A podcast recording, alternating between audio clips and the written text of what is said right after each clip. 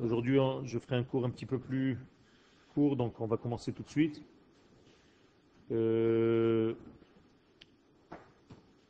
nous savons que chaque fête dans le calendrier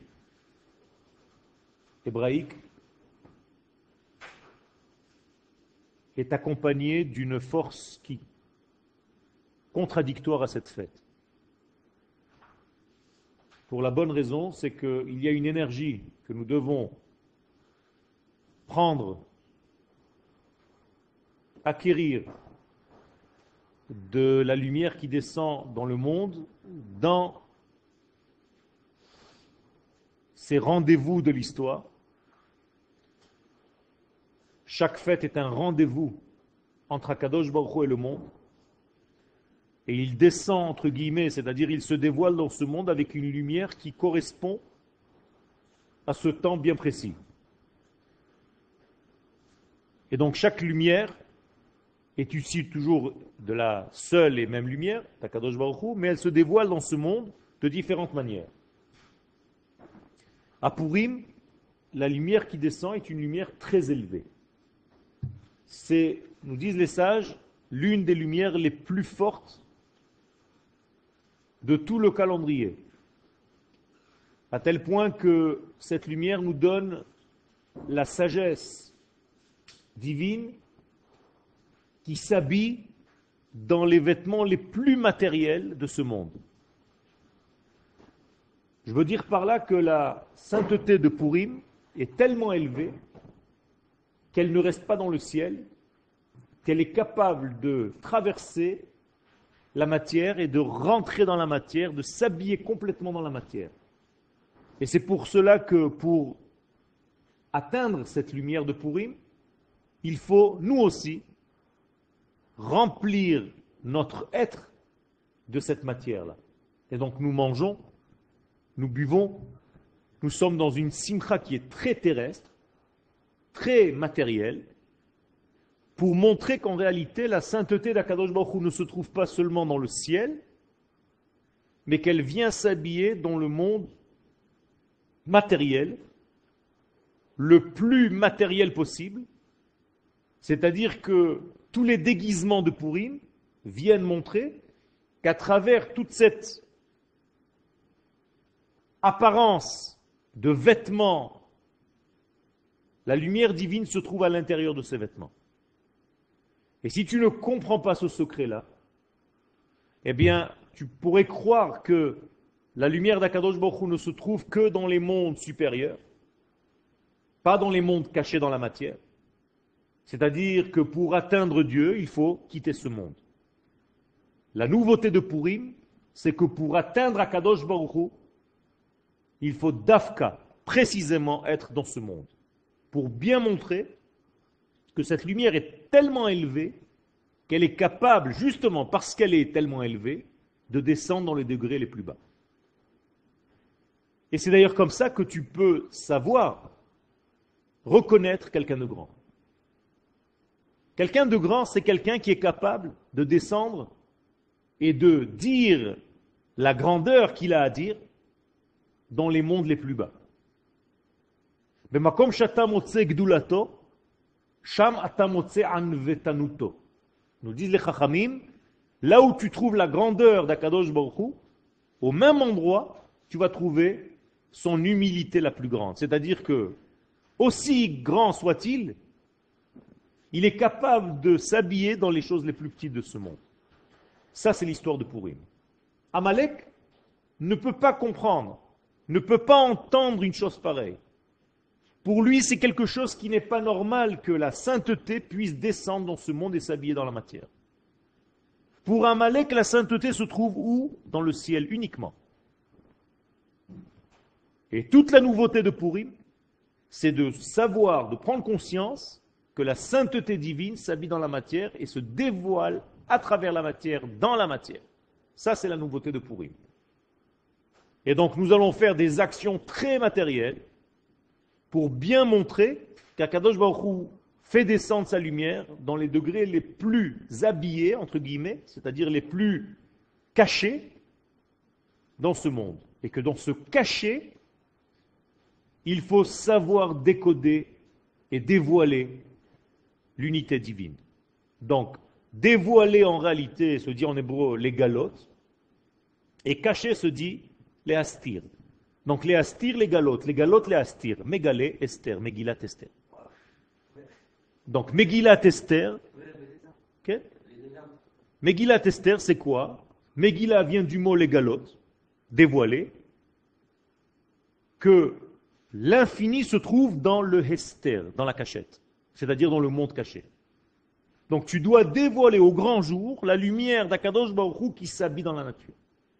Hakdusha Shebateva, la sainteté dans la nature. Ça, c'est la force de Purim. Ça, c'est la qualité la plus importante de Purim.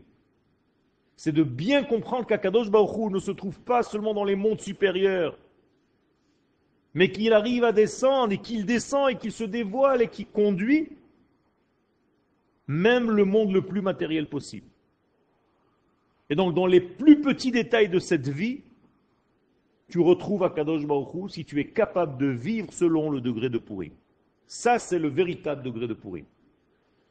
Et si tu considères, Chaz Shalom, que Israël en tant que chair, en tant que matière même à la limite, j'allais dire, n'a pas cette sainteté. Autrement dit, si tu considères que la sainteté d'Israël, c'est seulement parce qu'il étudie la Torah,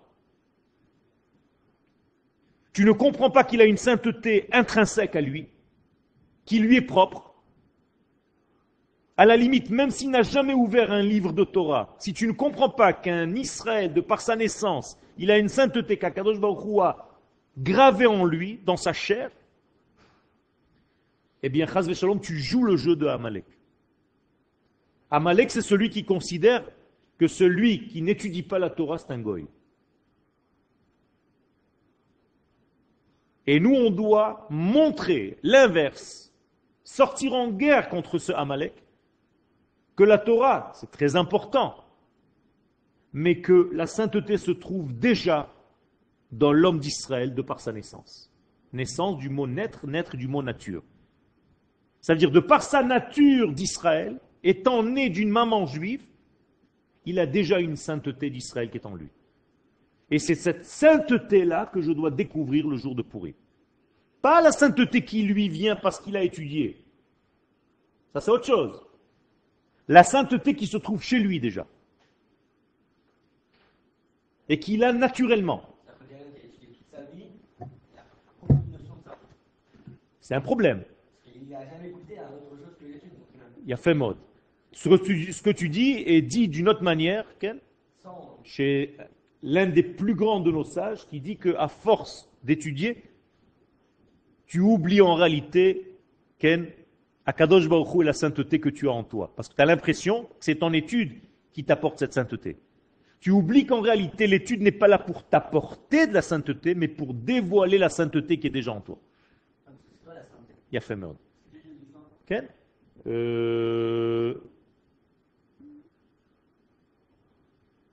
Je ne me rappelle plus. Je ne peux pas te le dire maintenant.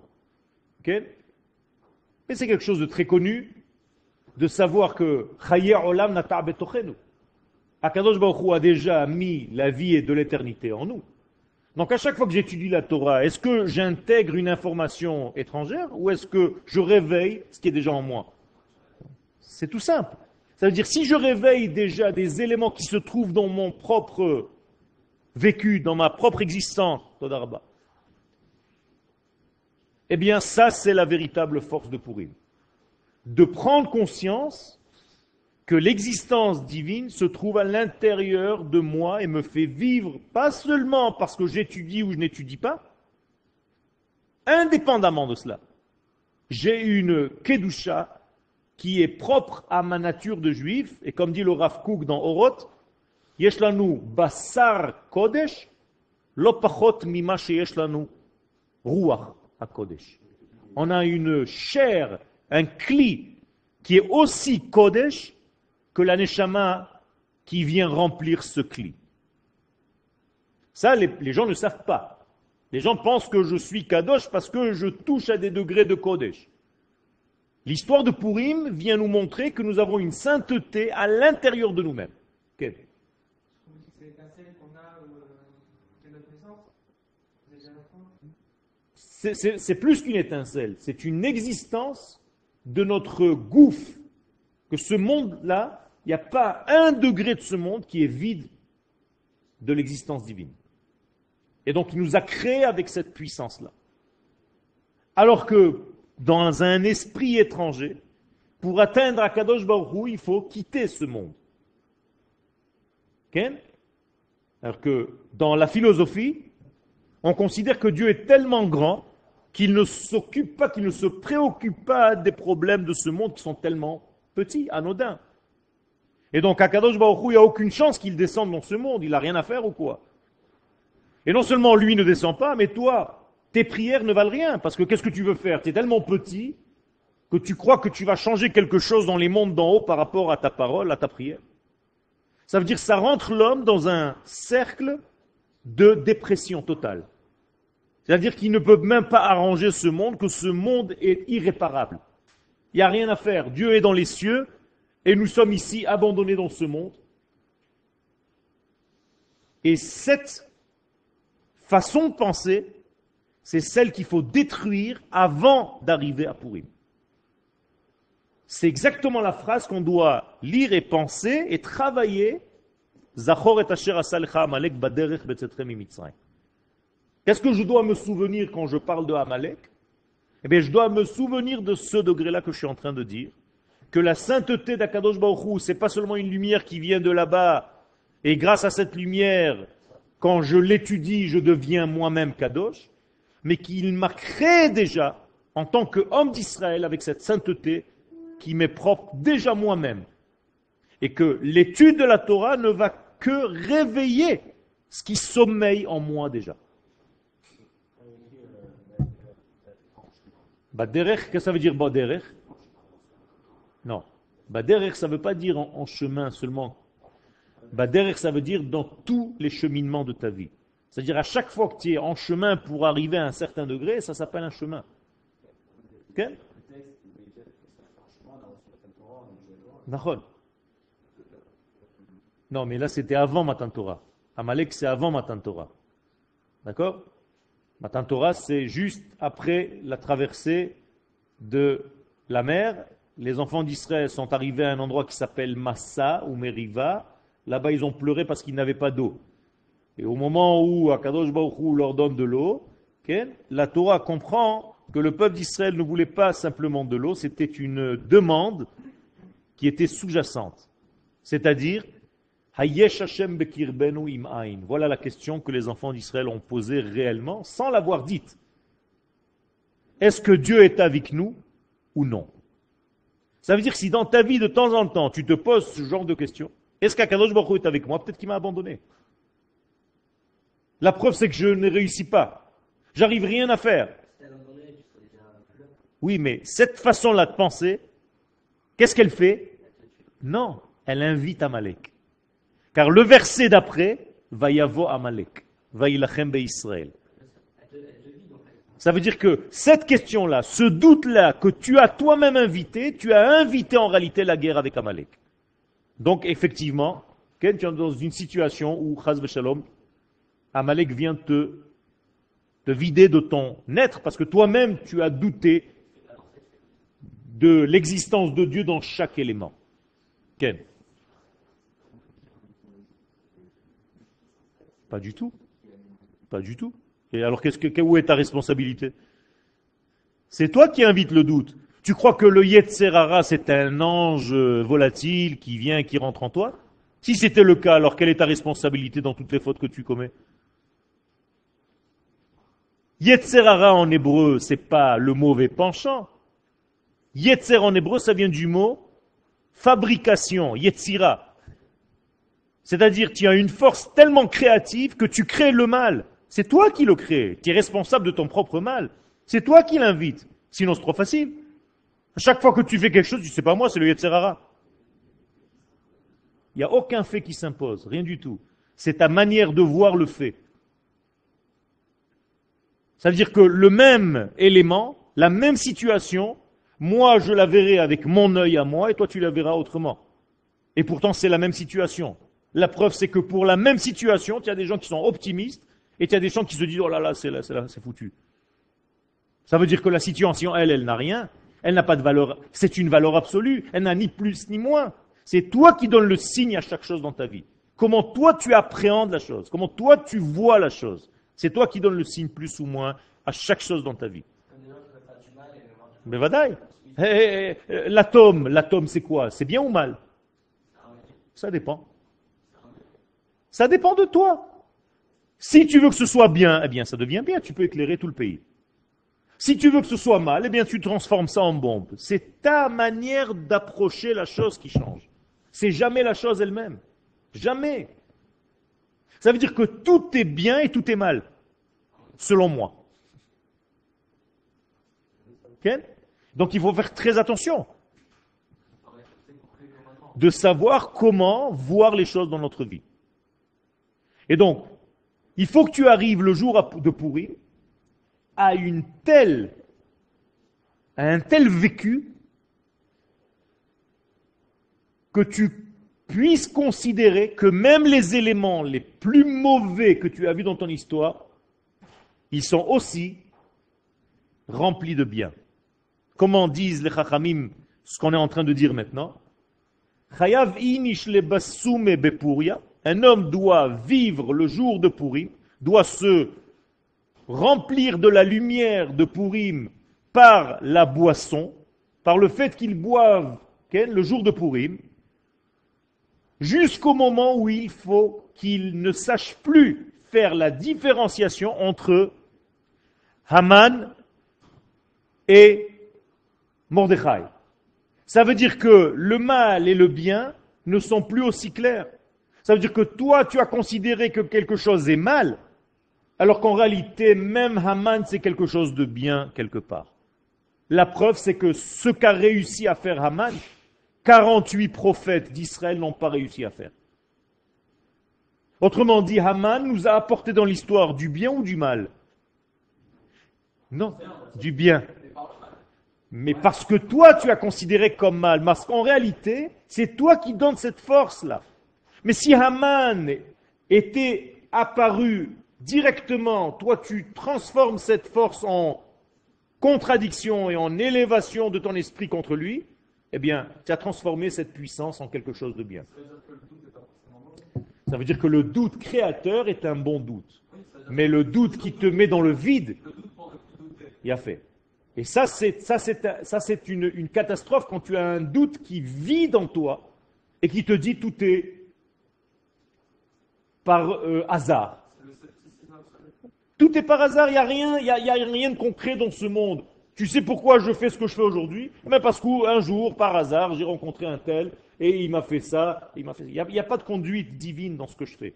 Ça, c'est Amalek. Pourquoi on n'accepte pas Si on considère que le mal, en tant que tel, peut amener le bien, pourquoi dans nos actes, on n'a pas le droit de, de, de, faire une action mauvaise Il a fait. Et c'est pour ça que c'est seulement à Pourim, une journée, deux jours par an, où on peut accepter par un grand, grand, grand lâcher-prise, par la boisson, d'arriver à ce niveau-là. Parce que le reste du temps, c'est dangereux. C'est quand même contrôlé. On dit c'est contrôlé, ça veut dire pas, pas tout est permis à Purim. Qu'est-ce qui est interdit à Purim, par exemple, au niveau de la halacha Au niveau de la halacha, toute la vérote euh, qui s'applique en temps normal. Nachol.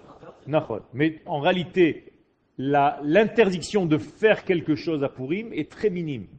Ça veut dire, au niveau de ce que tu as peint, je ne parle pas de la base du judaïsme. Okay? Par exemple, à Yom Kippourim, qu'est-ce qui est interdit? Presque tout. À Pessah, qu'est-ce qui est interdit? De manger du Hametz. À Purim, qu'est-ce qui est interdit? Il n'y a pas d'interdiction spécifique à Purim. Une seule. De construire des maisons. Tu n'as pas le droit. Ça, c'est la halakha. Ça veut dire que tu n'as pas le droit de construire, de t'occuper de construction à Purim. C'est tout. Tout le reste, tu as le droit de le faire. Hanouka, c'est pareil. Tu as des interdictions à Hanouka. Si De travailler pendant que les lumières, ou une demi-heure pendant que les lumières sont allumées. Ça veut dire que c'est très restreint. Plus tu as des interdictions dans une fête, plus ça montre que la fête est encore loin de toi, qu'elle n'est pas dans un idéal. C'est-à-dire la, la, fête la plus loin de nous en réalité, c'est Yom Kippourim parce qu'on n'a rien le droit de faire. Et la fête la plus proche, la plus divine, entre guillemets, c'est quoi? Yom HaAtzmaut. Tu as tout le droit de faire.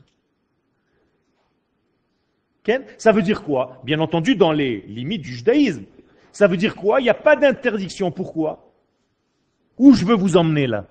C'est que chaque fois que tu as l'interdiction de faire quelque chose, par exemple de manger du chametz, ou de ne pas manger chez toi, de manger dans la souka et pas dans la maison, c'est que tu n'es pas complet dans ton monde encore. C'est-à-dire que le monde matériel dans lequel tu es n'est pas encore capable d'amener toute la lumière. Seul dans une fête où tout ton monde matériel et tu as le plaisir de la vie normale telle qu'elle qu'elle vient à toi, la lumière est beaucoup plus grande. C'est pour ça que c'est décalé. Comme pourri. Le jeûne est décalé à jeudi. Pourquoi tu connais une fête religieuse, toi? Ah bon? Pourquoi? Parce que le judaïsme, c'est une religion le judaïsme n'a jamais été une religion, le judaïsme est une nation. La religion, c'est une catastrophe. Il n'y a aucune fête du calendrier juif qui est religieuse. Toutes les fêtes du calendrier juif sont des fêtes nationales. Tu connais une fête religieuse? Slicha? Mais au contraire, toutes les fêtes que nous avons, et les gens qui nous gouvernent sont bien conscients de cela, que toutes les fêtes que nous fêtons sont des fêtes nationales. Ils le savent très bien. Pourquoi je fête Pessah? Parce que ma nation a été libérée, pas parce que je suis religieux. Aucun rapport. Toutes les fêtes du calendrier, sans aucune exception, ne sont que des fêtes nationales, que des fêtes de la nation. Yom Kippourim, c'est quoi? C'est le jour où la nation d'Israël a reçu la Torah. C'est la nation. C'est une fête de la nation, donc c'est une fête nationale. Ça n'existe pas une fête religieuse. Une fête religieuse, ça ne veut rien dire. C'est une invention de l'homme. Dieu ne s'est jamais adressé aux hommes d'Israël, il s'est adressé à la nation d'Israël. Il n'y a aucune mitzvah qu'un homme a reçue individuellement, ça n'existe pas. La Torah a été donnée au peuple, pas à une personne. Donc ce n'est pas une religion. La Torah a été donnée à la nation, donc la Torah est nationale nationaliste. Elle s'adresse à la nation d'Israël, c'est tout. Au niveau de la nation, toi, comme tu fais partie de cette nation, eh bien, tu fais la mitzvah de la nation. Donc, toutes les mitzvot que tu fais sont des mitzvot qui appartiennent à qui? À Dieu qui l'a donné à qui? À la nation d'Israël. C'est tout. Donc, toutes les fêtes, que ce soit les fêtes bibliques ou les fêtes plus modernes, même Purim n'est pas marqué dans la Bible, c'est marqué après. Mais, c'est la même chose, ce sont des fêtes de la nation d'Israël. Au moment où la nation d'Israël vit un vécu de quelque chose d'important au niveau de la nation, eh bien ça rentre dans le degré de la nation. Aujourd'hui, on ne peut pas faire comme si euh, le peuple d'Israël n'est pas revenu sur sa terre. C'est la chose la plus grande qui se soit passée depuis 2000 ans. Donc c'est encore une fête nationale, très haut niveau. Donc, et alors?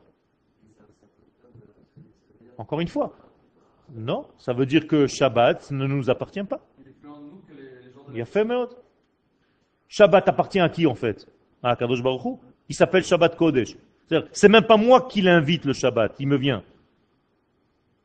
Le Beddin, est-ce qu'il peut fixer Shabbat? Oui ou non? Non. Shabbat, c'est Shabbat Bereshit. Depuis la création du monde, tous les six jours, il y a un Shabbat. Alors que Yom Tov, qui c'est qui le fixe? Moi, Beddin, Chachamim. Ça veut dire le Beddin de Jérusalem, il fixe le temps. Ça veut dire que le temps appartient à qui? À Israël. Donc Shabbat n'est pas un n'est pas un temps. C'est pour ça qu'on a dit jamais correspondant au Shabbat. Si vous me trouvez un verset où on parle du Shabbat en tant que temps, donnez-le moi. Ça n'existe pas. Sabbat est un jour. Il y a une différence fondamentale dans le judaïsme entre Zmanim et Yamim. Shabbat, c'est Yom. Shabbat. Il n'y a pas Zman Shabbat, ça n'existe pas. Zman, c'est parce que l'homme a fixé. Donc si j'ai fixé Rosh Chodesh telle date, eh bien Purim, ça va tomber 15 jours plus tard par rapport à ce que moi j'ai fixé. Donc qui a fixé le jour de Purim ou le jour de Pessah? Le Beddin. Donc ça m'appartient. D'accord? Donc Shabbat, ça nous vient d'en haut.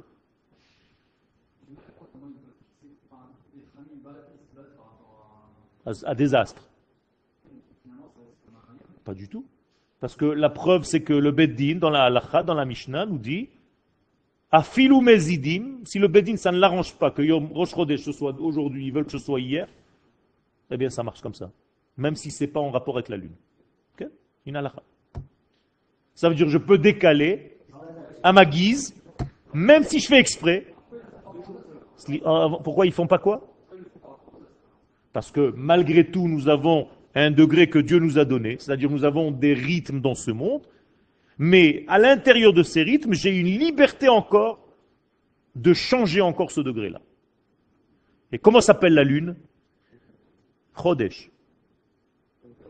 La lune s'appelle Chodesh. Or, le verset nous dit, Ha-Chodesh Lachem. C'est-à-dire la lune vous appartient. Faites ce que vous voulez avec. Ne soyez surtout pas lunatique. Quel? Non. Mais, mais, mais, malgré tout, nous avons une certaine liberté à l'intérieur de ce temps-là. Parce que nous parlons de temps, pas d'un jour. tu avais une question?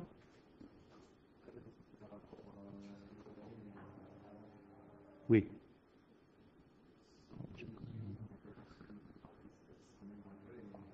Je comprends pas ce que tu dis, parle plus fort. Oui.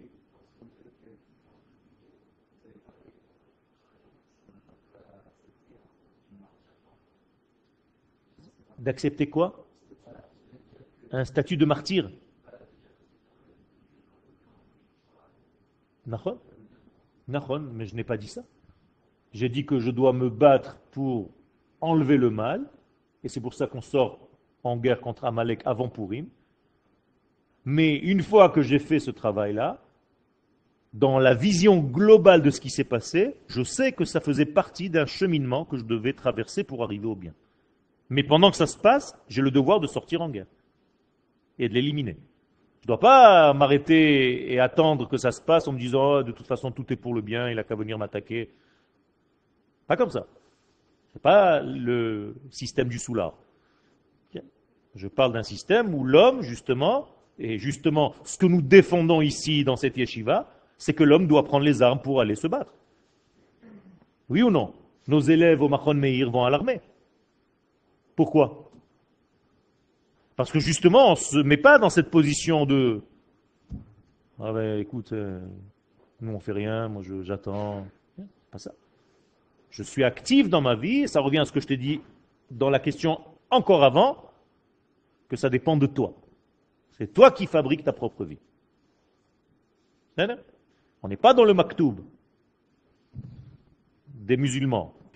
Le maktoub des musulmans, vous connaissez.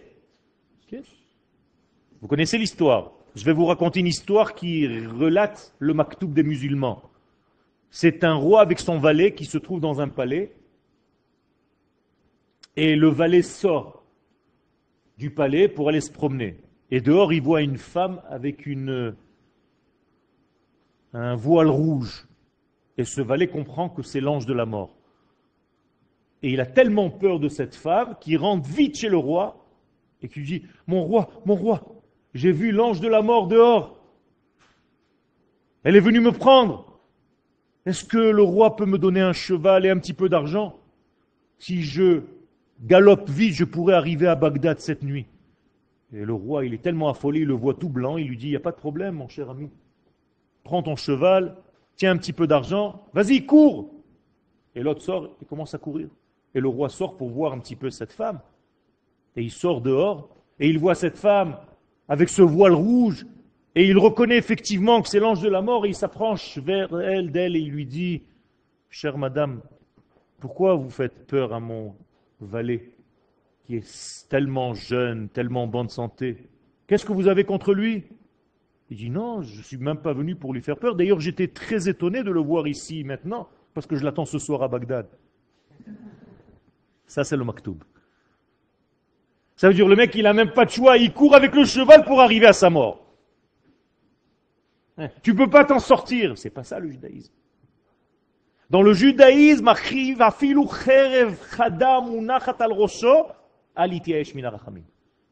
même si tu as une épée sur ta tête, tu peux tout changer au dernier moment. Ça, c'est le judaïsme. Ça veut dire que tu es responsable, tu fabriques toi-même, tu réinventes toi-même ta vie. Ça, c'est la transformation de l'être. C'est l'être mutant. L'être qui est toujours en mutation. Ça, c'est Yaakov. Yaakov est né Yaakov. Alors, comment ça se fait qu'il est en plein milieu de sa vie, il est devenu Israël? Parce qu'il a travaillé, il s'est battu, il a changé son être. Et à la fin des temps, il s'appelle plus Yaakov, il s'appelle Yeshurun. Il change encore. Ça veut dire que c'est l'être en évolution totale, constante. Ça, c'est Yaakov. Face à lui, qui a Esav. Esav en hébreu veut dire il est fait, Asoui. Il ne peut plus bouger. Il est, ce que tu vois, c'est ce qu'il y a. Il ne peut plus bouger. C'est le système d'Héraclide. Ken? Il est héraclidéen. Ça veut dire la force philosophique de Héraclite, c'est que ce que tu vois, c'est ce qu'il y a. Il n'y a rien qui peut bouger. Alors que Permanide ou Parménide va te dire non, tu peux évoluer. C'est l'être qui est en mutation. Et le judaïsme nous dit, certes, tu as reçu quelque chose dans ta naissance, qui te donne la base, mais toute ta vie, tu vas évoluer pour découvrir et dévoiler cette phase, cette phase-là, ce, ce, degré que tu as reçu comme base intrinsèque. C'est là Quel mm-hmm.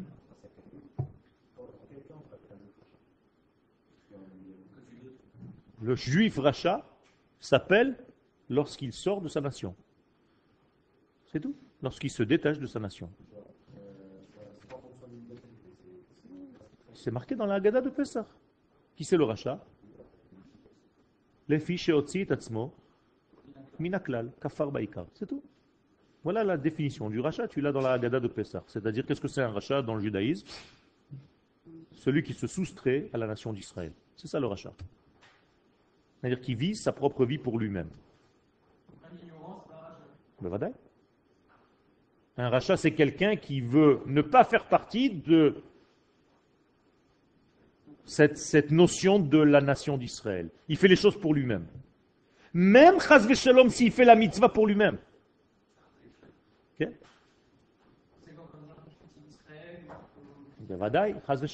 Si tu appelles un juif goy parce qu'il n'étudie pas la Torah, tu es Shalom très dangereux. Je ne peux pas appeler un juif le traité de Goy parce qu'il n'étudie pas la Torah. C'est un juif qui n'étudie pas. Ah, je vais en sorte de l'intéresser à l'étude. Mais je ne vais pas l'appeler Goy. Je ne vais pas appeler un Goy un juif qui ne fait pas Shabbat. C'est un juif qui ne fait pas Shabbat. Je ne vais pas appeler Goy un juif qui n'a pas la Brit Mila. C'est un juif à qui on n'a pas fait la Brit Mila. Alors un jour, il va la faire. Mais il ne va pas devenir juif le jour où on lui fait la Brit Mila. Il est juif de par sa naissance. Il faut faire très attention à toutes ces notions-là. Sinon, c'est en réalité les mitzvot qui te font.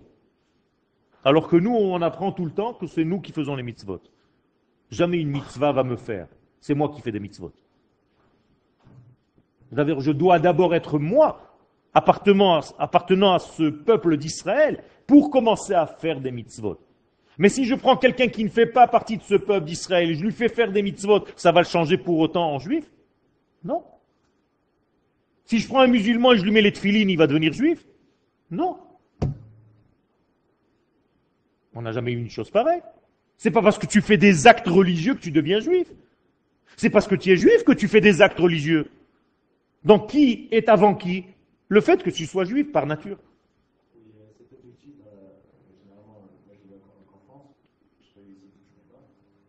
les gens du judaïsme. Rapprocher les gens du judaïsme. C'est tout simplement rapprocher les gens de leur identité. Mais pour les rapprocher de leur identité, il faudrait d'abord aussi les rapprocher de leur terre. Alors c'est facile de rapprocher les gens du texte, de l'étude, mais ils se trouvent à des milliers de kilomètres de la terre d'Israël. Alors, c'est sympathique. Alors au niveau du texte, de la pensée, tu es un petit peu plus proche de Dieu peut-être, mais au niveau de ton peuple, du vécu avec ton peuple, tu es loin. Donc il y a un problème. Je ne dis pas que c'est nul, je dis qu'il y a un problème, qu'il faut guérir. Alors Baal Tshuva, c'est aussi d'abord revenir sur la terre d'Israël. C'est ça le véritable Baal Tshuva. Bien. la personne qui fera la- les mitzvot sur cette terre, c'est quand même un Baal Tshuva, parce qu'il s'est associé avec son peuple. Mais vadaï. Un soldat d'Israël qui n'a jamais mis les tefilines, qui est prêt à donner sa vie pour sa nation d'Israël, c'est un sadique, à son niveau. Maintenant, je vais faire en sorte de l'aider, de découvrir sa véritable identité au niveau de ce qui lui appartient, au niveau de son sens le plus profond. Mais il a déjà atteint un super degré, en ayant naturellement le ressenti de protéger son peuple. C'est extraordinaire. Il y a une personne qui, qui fait ça dans le peuple de, de la vallée. Dans le sens où Ben, il a un manque au niveau de son peuple. Ça veut dire qu'il peut faire des mitzvot qui sont relatives à Dieu, mais au niveau de son peuple d'Israël, s'il ne vit pas au même rythme que sa nation sur sa terre, eh, il y a, un manque. ben, C'est déjà un degré de Vadaï. Mais la véritable... On ne nous a pas demandé d'être des juifs. On ne nous a pas demandé d'être des juifs religieux. On nous a demandé d'être une nation sainte. Et une nation ne peut se dévoiler que c'est sur sa terre. C'est tout. C'est tout. C'est ça la nation. D'accord Mais on n'a pas été un peuple. On a, on a été un, un des ossements desséchés. d'accord, mais ce rôle-là, il faut savoir le terminer.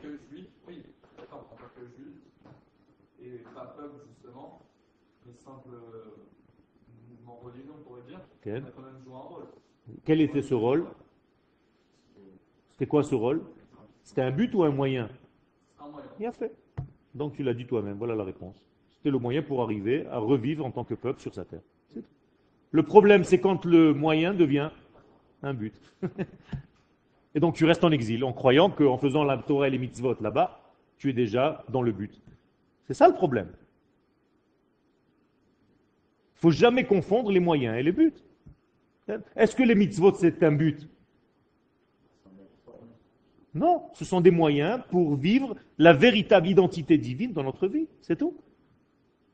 À partir du moment où les mitzvot deviennent un but pour toi, eh bien tu deviens religieux, tu tombes dans la religion. Il faut faire très attention à cela. Ça ne veut pas dire qu'il ne faut pas que je fasse des mitzvot, au contraire. Je dois les faire parce que ces mitzvot-là vont me rapprocher de mon identité, parce que je vais faire des actions, je vais m'entraîner à faire les véritables actions qui correspondent à ma neshama. Mais même les personnes qu'on pourrait considérer comme religieuses aujourd'hui dans, dans le Ham Israël, Quel au final, si on réfléchit bien, ça reste quand même un moyen pour eux d'être de Dieu, parce que le but final, c'est quand même le, le messianisme avec le retour sur la terre. Nahon, tout à fait. Tout à fait. Donc, Et c'est pour ça qu'à la fin des temps, les mitzvot, et à fait, mais à la fin des temps, les mitzvot vont être annulés. Ati- Atidot kol mitzvot batel. Donc il y a la réponse. Ça veut dire quoi? Qu'elles n'ont servi que de transition, de moyen. Ou à moins qu'elles deviennent ensemble Ça, y a fait. Ça veut dire quand tu de, qu'est-ce que c'est une mitzvah en réalité? C'est parce que c'est pas un acte. Parce que ça va contre nous. Hein. Non, Ah, si, un ordre, c'est quelque chose que je vais c'est pas un ordre. Mitzvah ne veut pas dire ordre. C'est ça le problème. Vous traduisez en français. Ça a ordonné. Ah, ça c'est autre chose. Si c'était ordonné, pourquoi tu dis Asher kideshanu be mitzvotav vetzivanu Tu dis deux fois la même chose? Ça veut dire que mitzvah veut dire, vient d'une autre racine, tsevet, qui veut dire équipage. Ça veut dire que la mitzvah, c'est me rentrer dans l'équipe de Dieu. C'est-à-dire quand je fais une mitzvah, je fais les actions de qui? d'Hachem. Asher Kivishanu ben mitzvotav, c'est pas les miennes, les mitzvot. Ce sont les siennes que moi j'applique pour vivre à ce niveau-là.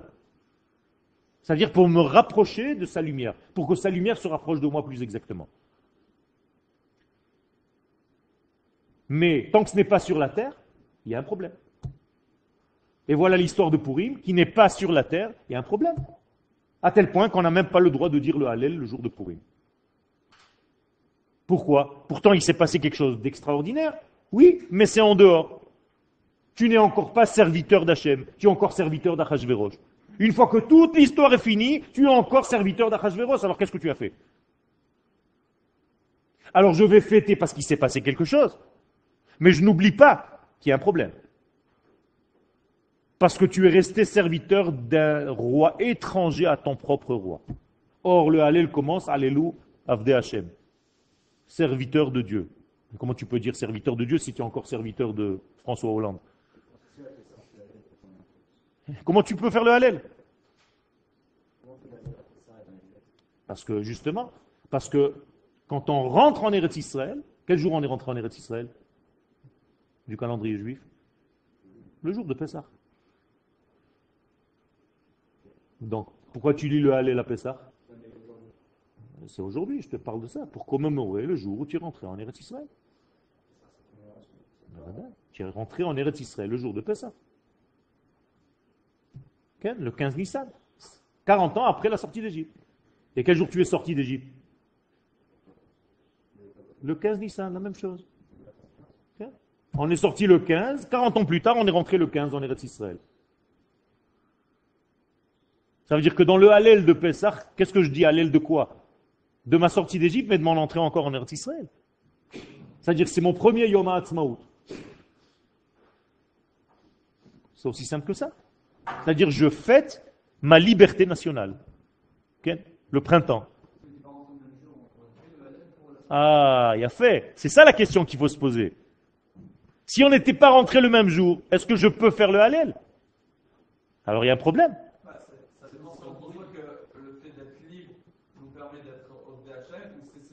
Qu'est-ce que c'est Hashem Oui, mais qu'est-ce que c'est Hashem Est-ce que libre Hashem, tu peux rester par exemple sur le mont Sinaï?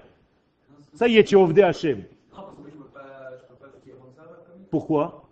Parce que le message est lié à la Bien fait. Donc, qu'est-ce qui est immédiatement, quand on est au mont Sinaï, de quoi on parle au peuple d'Israël? De quelle mitzvah? De la Shemitah. Quel rapport Tu es au mont Sinaï, tu me parles de la Shemitah qui est en rapport avec la terre. Pourquoi? Pour nous dire, fais attention, tu risques de t'endormir où? Sur le mont Sinaï. Mais ce n'est pas un but.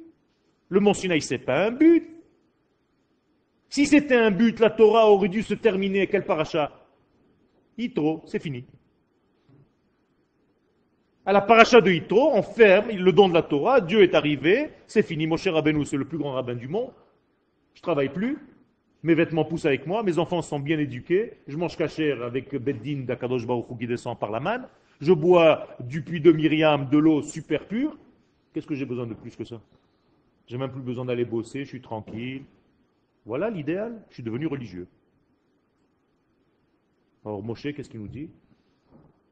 C'est pas Moshe qui dit. Akadosh Baruch dit à Moshe, dis-leur, Rav lachem shevet Vous n'avez rien compris.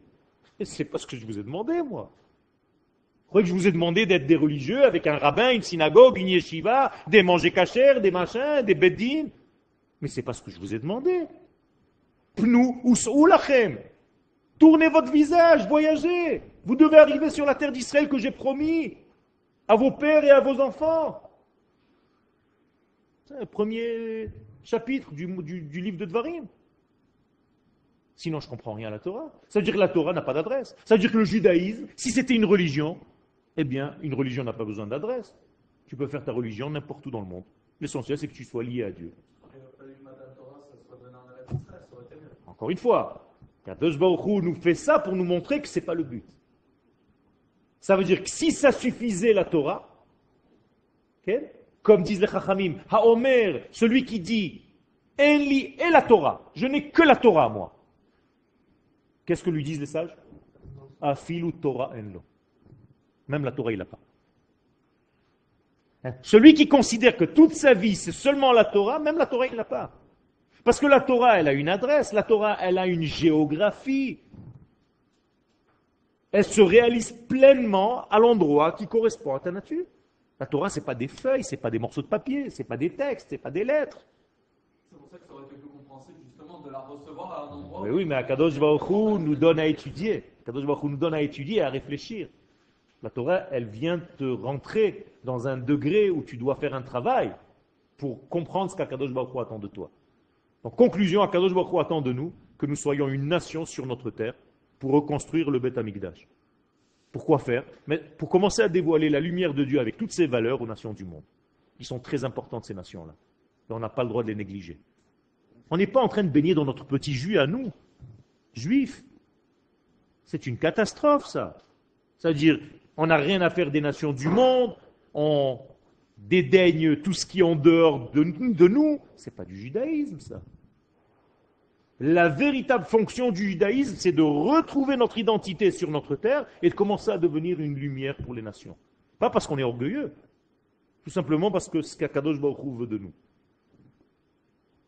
Parce qu'on n'est pas là à véhiculer un message qu'on a inventé, mais un message objectif qui vient du ciel.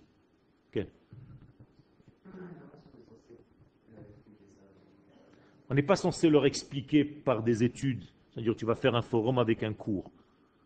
Tu es tout simplement censé vivre ici avec des valeurs d'éthique tellement élevées que ça va être comme un exemple pour les nations du monde.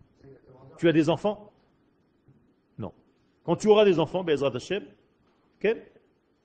C'est pas quand tu vas t'asseoir et tu dire à ton fils ou à ta fille, fais comme ça, fais comme ça, fais comme ça, fais comme ça que tu vas l'éduquer. Non, toi tu vas faire. C'est-à-dire, l'enfant va voir son papa vivre selon un certain niveau. C'est parce qu'on ne sait pas dire. Parce que qu'est-ce qu'on est en train de faire?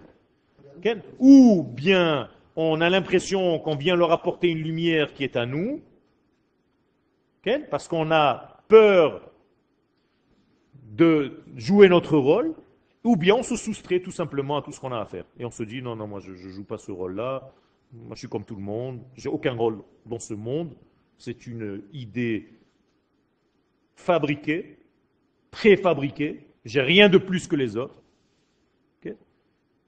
Et d'ailleurs, moi aussi je dis, je n'ai rien de plus que les autres. Seulement j'ai différent des autres, c'est tout. Et donc je dois apporter la différence. De la même manière que le goy doit m'apporter sa différence. Ça veut dire que je dois apprendre du japonais la spécificité du Japon. Et je ne dois pas la négliger. Et grâce à lui, j'ai des micros. Et micro et Kodesh. Ça veut dire que je dois respecter dans la nation, chaque nation a apporté quelque chose au monde. Sinon, elle, est là pour rien. Ça ne veut rien dire, ça. La France a donné des philosophes, le, le, le, peu importe. Et je dois donc, et ça c'est la réponse à ce que je t'ai dit, quand je suis en exil, je dois revenir sur ma terre en ayant pris avec moi des éléments de bien que j'ai récupérés chez ces nations. C'est-à-dire j'ai appris quelque chose de ces nations-là. Comme un religieux avec un non-religieux. Toujours il y a ce côté orgueilleux du religieux qui va apprendre à l'autre. Mais, mais d'où tu sors? Et toi, tu n'as rien à apprendre de lui? Mais qui tu es? Ça, c'est de l'orgueil. Donc, il ne faut jamais venir par-dessus l'autre. Il faut tout simplement venir parce que je suis différent. Je vais donner ma différence et toi, je veux aussi entendre ta différence. Et je te respecte. Même si tu n'as pas la même façon de voir que moi. Sinon, c'est Chazve de la du, du viol. C'est presque de la violence. De donner un cours de Torah, il y a de la violence là-dedans. Parce que je t'impose une idée. Je n'ai pas le droit de faire ça. Donc je dois donner à l'élève l'expression. Il doit poser ses questions, il doit s'exprimer. Et entre nous, on va trouver l'équilibre. Parce que je ne possède pas tout, et lui non plus. Donc lui me complète et moi je le complète. C'est comme ça qu'il faut voir les choses. Et donc je réponds à ta question. Le peuple d'Israël revenu sur sa terre doit tellement élever le niveau de l'éthique, C'est-à-dire qu'on doit avoir une armée parfaite, avec des soldats qui respectent les maisons dans lesquelles ils rentrent, et qui ne font pas... Comme on essaye de nous salir. Pourquoi? Parce que c'est tellement pas normal qu'on ne soit pas pourri, qu'on essaye de nous pourrir. Mais c'est ce qu'on doit faire. On doit vivre selon une éthique de vie qui est une éthique supérieure selon les valeurs du ciel. Et quand on va vivre selon les valeurs du ciel dans ce monde, eh, les nations du monde vont tout simplement imiter. Elles vont se dire, ça marche, pourquoi, pas ne, pourquoi ne pas le faire? Ça marche là-bas, et on, on va le faire nous aussi. Donc qu'est-ce qu'il faut?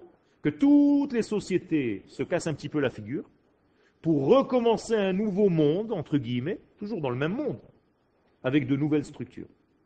Avant, vous aviez des orchestres, quand j'étais jeune, qui jouaient de la musique, et tu pouvais toi-même prendre une guitare, c'était l'orchestre de ton mariage. C'était naze de chez naze.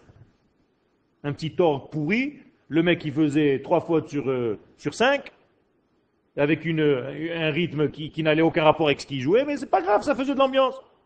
Le jour où Abraham Fried est venu au monde, avec ses orchestres et ses trompettes et ses machins, les petits orchestres de Zut, ils ont disparu. Pourquoi? Il fallait se mettre au niveau. Si tu as plus le même orchestre que lui, tu peux plus, on peut plus te prendre dans un mariage. Donc maintenant, le grand orchestre qui se levait ici, les autres ils se disent mais maintenant je peux plus être moins que lui. Combien de musiciens à a 15 Maintenant je vais avoir 20. Et maintenant tu as des orchestres, il y a plus de monde sur, la scène que sur le mariage. Des trompettes, des machins, des trucs, ah bah, tu sais d'où ils sortent. Pourquoi? Parce qu'on est en train de monter le niveau. Mais c'est la même chose, les havdil les l'autre. Quand notre niveau de vie va monter au niveau de l'éthique, eh les nations du monde vont se dire on ne peut plus vivre dans un monde moins que ça, c'est pas possible. On est obligé de monter de niveau nous aussi. C'est comme ça que ça marche. C'est